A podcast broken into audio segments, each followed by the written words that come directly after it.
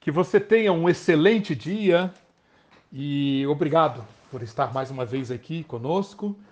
Vamos continuar a tratar no livro de Eclesiastes, do, no capítulo 11, a apresentação do, de quais são as atitudes que precisamos desenvolver para encontrarmos a resposta para a grande questão que é apresentada para cada cada ser humano. Que proveito tem o homem de todo o seu trabalho com que se afadiga debaixo do sol? Já que as coisas debaixo do sol por si mesmas, elas são vaidade, elas são névoa, elas são vapor, elas vêm carregadas de canseira, enfado, já que o mal está tão espalhado, domina tanto grande parte das experiências humanas, onde está a saída? Qual é a luz que surge no final desse longo túnel apresentado pelo autor de Eclesiastes? A luz está aqui. A luz está em quatro estacas, quatro pregos bem fixados que o pastor, que o mestre, que o pregador nos apresenta. O primeiro que nós estudamos nos, do, nos últimos dias foi cultive, cultive, escolha cultivar. O segundo, ou a segunda estaca, é o que veremos agora a partir do versículo 7 do capítulo 11. E nós podemos chamar essa estaca de escolha a alegria. Escolha a alegria. Observe que eu estou tomando cuidado de incluir o verbo escolher ao apresentar as estacas. Por quê?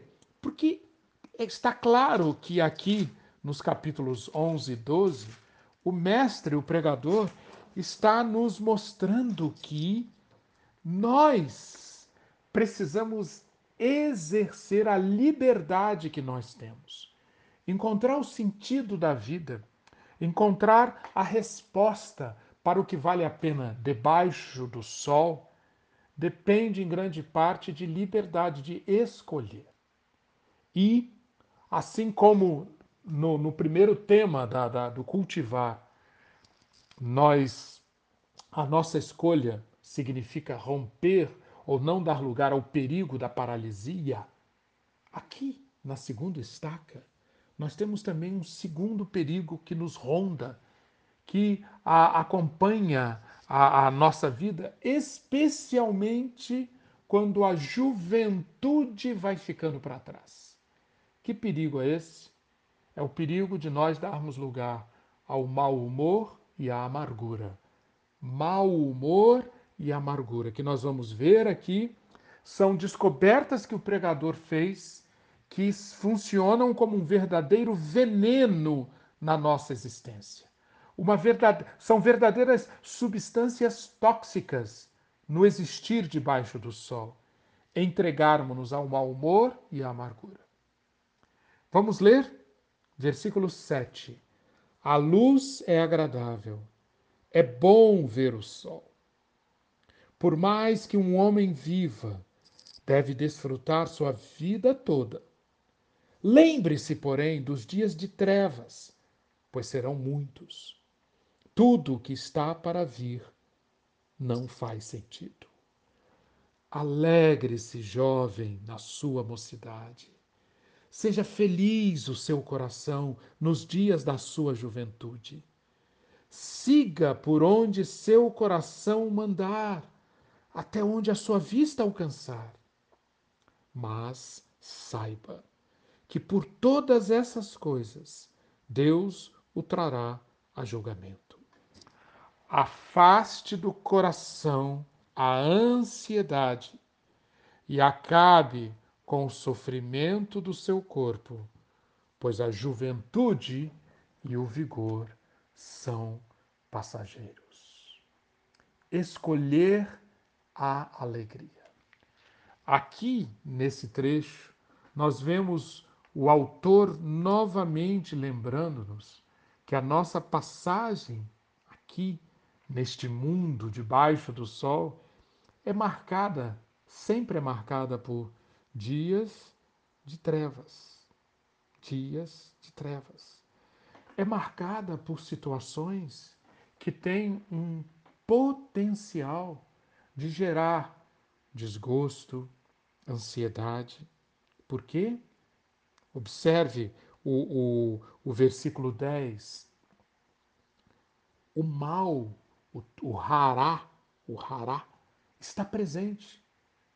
O mal está presente, o sofrimento na, na, na NVI. Então, este, este é o mundo, o mesmo mundo que foi apresentado no, nos capítulos anteriores, aparece aqui sendo retratado como um mundo difícil, um mundo de desafios, um mundo que, se nós deixarmos, um, esse mundo pode criar em nós uma atitude de amargura, de mau humor. Contra isto, contra isto, aparecem aqui, ou aparece o grande conselho do sábio, seja ou escolha alegrar-se. Grande parte da nossa reação aos infortúnios, aos reveses, usando a ilustração da carroça que vimos no áudio anterior, grande parte da nossa reação à lama, aos buracos, aos reveses, aos infortúnios da vida, provém de quê? Provém do fato de que, como pessoas marcadas por uma astúcia, por uma maquinação, por um, um desvio, nós facilmente nos tornamos pessoas sofisticadas e compulsivas. Sofisticadas em que sentido? Passamos a gerar uma série de expectativas em relação à vida, expectativas extremamente difíceis de serem atendidas.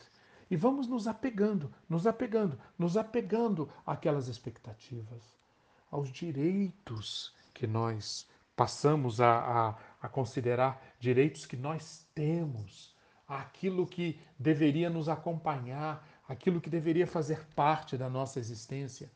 Pouco a pouco vamos também criando compulsões, vamos ficando viciados nessas expectativas, muitas delas ilusões, muitas delas bolhas.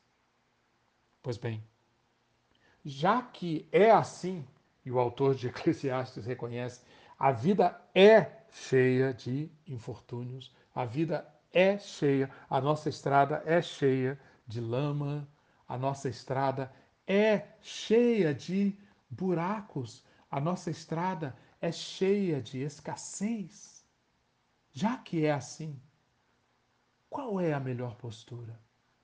A melhor postura é não darmos lugar a, esse, a essa sofisticação, a essa compulsão que se traduzem normalmente na forma de mau humor, uma tristeza que leva a um humor, a um humor sempre do, a um humor negro, a um humor doentio, a uma disposição negativa em relação à vida e a própria amargura, ao próprio ressentimento.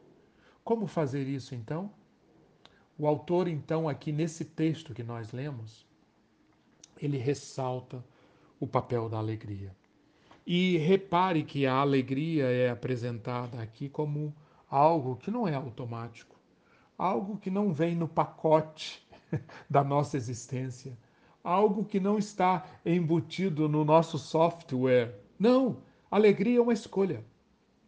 E essa escolha pela alegria já, já foi pontuada pelo, pelo livro de Eclesiastes ao longo do, dos capítulos que nós já estudamos. Se você reparou bem, eu espero que você tenha lido e continue a ler os capítulos, os outros capítulos de Eclesiastes, você vai ver que é, essas, essas estacas que o, autor de, de Eclesiastes apresenta aqui nos capítulos 11 e 12, elas foram apresentadas pouco a pouco ao longo do livro. Essa da alegria estava lá, por exemplo, capítulo 3, versículo 12. O que, que o autor diz? Descobri que não há nada melhor para o homem do que ser feliz e praticar o bem enquanto vive. Poder comer, beber, aproveitar as vantagens do trabalho, isto é dom de Deus. Capítulo 5, versículo 18. Assim descobri que para o homem o melhor, o Tov, e o que mais vale a pena é comer, beber, desfrutar o resultado de todo o esforço que se faz debaixo do sol, durante os poucos dias de vida que Deus lhe dá, pois essa é a sua recompensa. Capítulo 9, versículos 7 a 10. Portanto, coma a sua comida com prazer e beba seu vinho com alegria, porque Deus se agrada disto. Vista roupas elegantes, use perfume, viva alegremente com a mulher que você ama todos os dias desta vida sem sentido que Deus lhe deu debaixo do sol. Pois essa é a recompensa por todos os seus esforços neste mundo. Perceba como a alegria já foi exaltada, a alegria já foi apresentada como uma maneira relevante, como uma maneira significativa de viver debaixo do sol. Mas aqui, nesse trecho, o livro de Eclesiastes nos mostra, nos aponta com muita clareza quais são os principais inimigos da alegria. Por que nós precisamos persistir em escolher a alegria? Sabe por quê? Em primeiro lugar, porque está aqui no versículo 7. A luz é agradável, é bom ver o sol.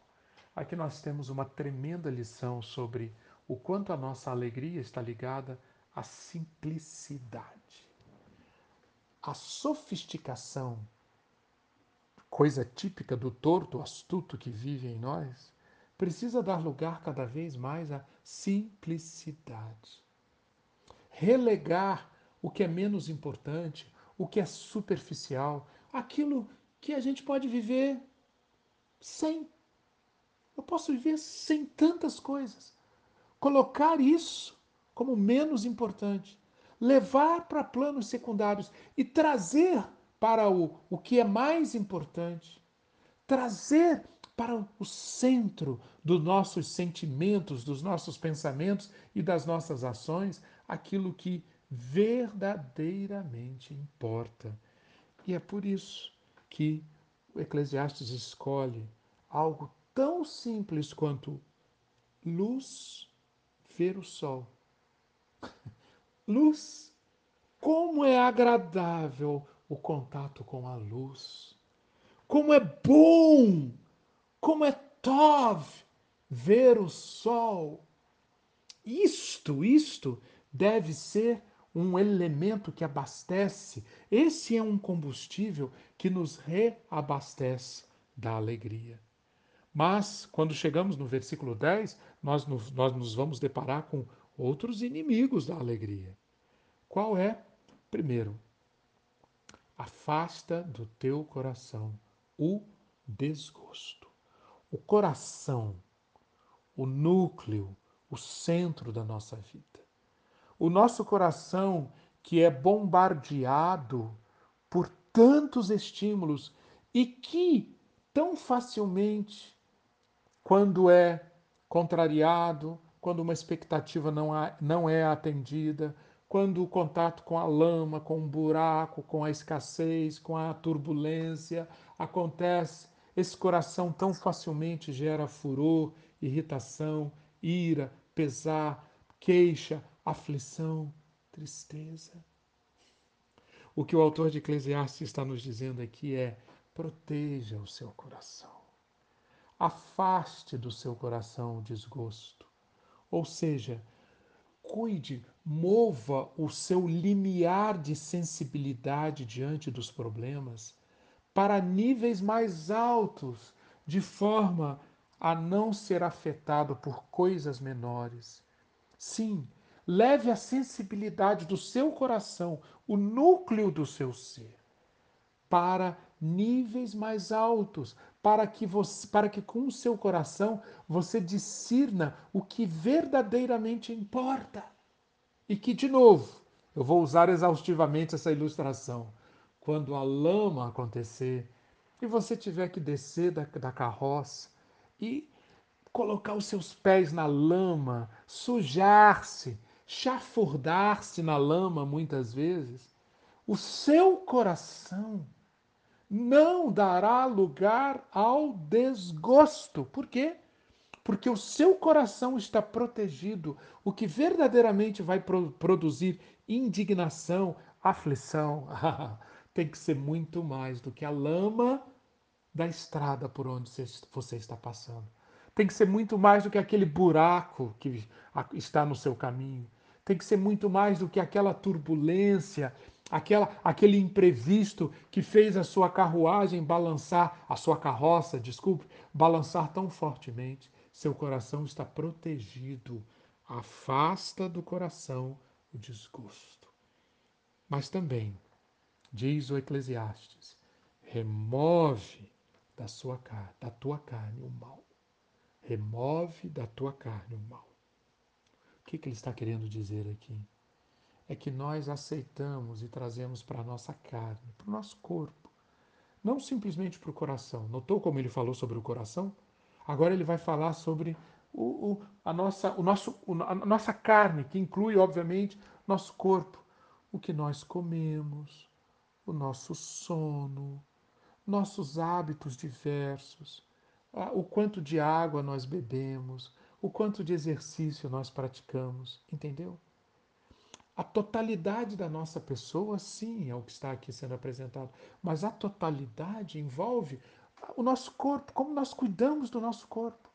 Se você parar para pensar o quanto no seu dia a dia você está abrigando o sofrimento. E quando você é mais jovem, normalmente isso não aparece. Mas quando a juventude vai dando lugar a um outro estágio na vida, você vai colher o mal que você plantou num cuidado inadequado do corpo. O rará, o mal, se instalou em você e você colhe muitas vezes na forma de doença, de aflição, Obviamente, não estou aqui dizendo que toda doença, toda aflição é porque você abrigou no seu corpo. Claro que não. Mas muito do mal que está em nossa carne poderia ser removido se nós tivéssemos mais cuidado com o nosso corpo. Cuidado que no final das contas é um cuidado que na prática significa escolher a, alegria, ou seja, está em nossas mãos, em grande parte, a manutenção da alegria que provém do desfrute das coisas boas e simples da vida. Eduque-se para encantar-se com o ar que você respira, a luz que você enxerga, as cores que, que podem encantar você as coisas simples, a água que você ingere. Ou seja, desfrute das coisas boas e simples da vida. Você colherá alegria. Afaste-se daquilo que pode fazer o mal se alojar em seus sentimentos, pensamentos e corpo. Afasta do teu coração o desgosto. Afasta ou remove da tua carne o mal.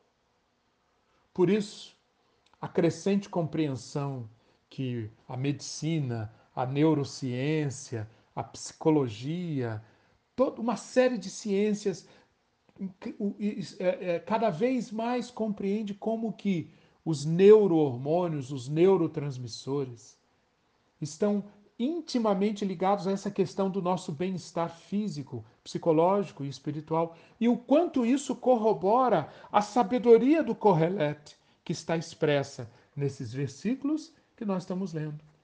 Está provado que o contato e o encantamento com a natureza, odores, imagens, sons, produz aumento dos neurohormônios do prazer e do relaxamento, doses mais adequadas de serotonina, de endorfina. Se ao invés de encantarmos com uma flor, nós formos passear num shopping, procurando pura distração, o nosso corpo poderá se encher de neurohormônios que, no final das contas, podem roubar a nossa alegria, podem levar-nos para um estado agressivo, por exemplo. Estou dando aqui um exemplo de uma série de cuidados que já estão aqui no livro de Eclesiastes e para os quais nós devemos estar extremamente atentos, escolhendo a alegria. E observe, para concluir, como que o autor endereça as suas palavras para quem? Para o jovem. Versículo 9: Alegre-se, jovem. Mas alegre-se com a consciência de que, primeiro, a juventude e o vigor são passageiros. Segundo, Deus trará a julgamento cada escolha que você fizer. Portanto, nós temos aqui uma palavra não só para o jovem, mas para todas as faixas etárias. A palavra é para o jovem, sim, no sentido de que quanto mais cedo, quanto mais cedo na nossa vida nós aprendermos a disciplina de escolher a alegria, mais chances nós teremos de colhermos bons frutos pelo restante da nossa existência. Quanto mais tarde nós deixarmos para escolhermos a alegria, mais dificuldades nós teremos de vivermos nesse padrão de vivermos com adotarmos a simplicidade como um estilo de vida. Afastarmos do nosso coração as fontes de desgosto e removermos da nossa carne as fontes do mal. Ou seja, a jornada que o autor de Eclesiastes está nos, nos, nos apresentando aqui é prossiga, prossiga escolhendo a alegria, lembrando-se que haverá muitos dias sombrios. Lembrando-se que Deus pedirá contas de tudo que fizermos. Lembrando-se que juventude e a vida inteira não fazem sentido se forem vividas sem considerar o sentido, o significado, o mais importante, o Tov, que o autor vai mostrar com a maior clareza no capítulo seguinte, capítulo 12. Quero deixar duas questões para você refletir nesse encerramento. Três questões, na realidade. Como você, que ajustes você precisa fazer na sua vida para desfrutar mais das coisas simples? livrando-se das sofisticações que retiram a sua sensibilidade e trazem pesos sobre a sua existência? Essa é a primeira pergunta. Segunda pergunta: como afastar-me, como afastar-me da mágoa, ressentimento e outras formas de intoxicar meu coração? Terceira pergunta: quais os hábitos que eu preciso mudar ou que eu preciso criar na minha vida para remover da minha carne o mal? São três perguntas para você refletir. Que Deus lhe dê muita iluminação e que você cada vez mais seja uma pessoa que escolhe a alegria. Deus abençoe o seu dia. Amém.